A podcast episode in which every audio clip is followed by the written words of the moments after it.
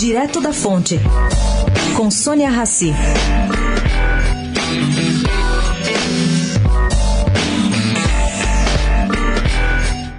Um primeiro impacto das novas leis trabalhistas chegou às mãos da Fiesp e constatou que as polêmicas sobre correção monetária foram um tema mais presente nas 101 mil decisões ajuizadas já sobre as novas regras, quase 30 mil casos.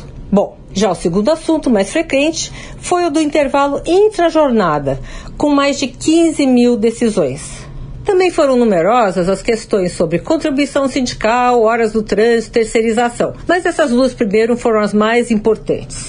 Essa pesquisa foi encomendada à Softplan, que recorreu até a inteligência artificial para avaliar um pacote de 672 mil decisões assinadas pelos juízes. Ela foi realizada em 168 cidades de São Paulo e Minas entre novembro e maio de 2018. Sônia Raci, direto da fonte, para a Rádio Eldorado.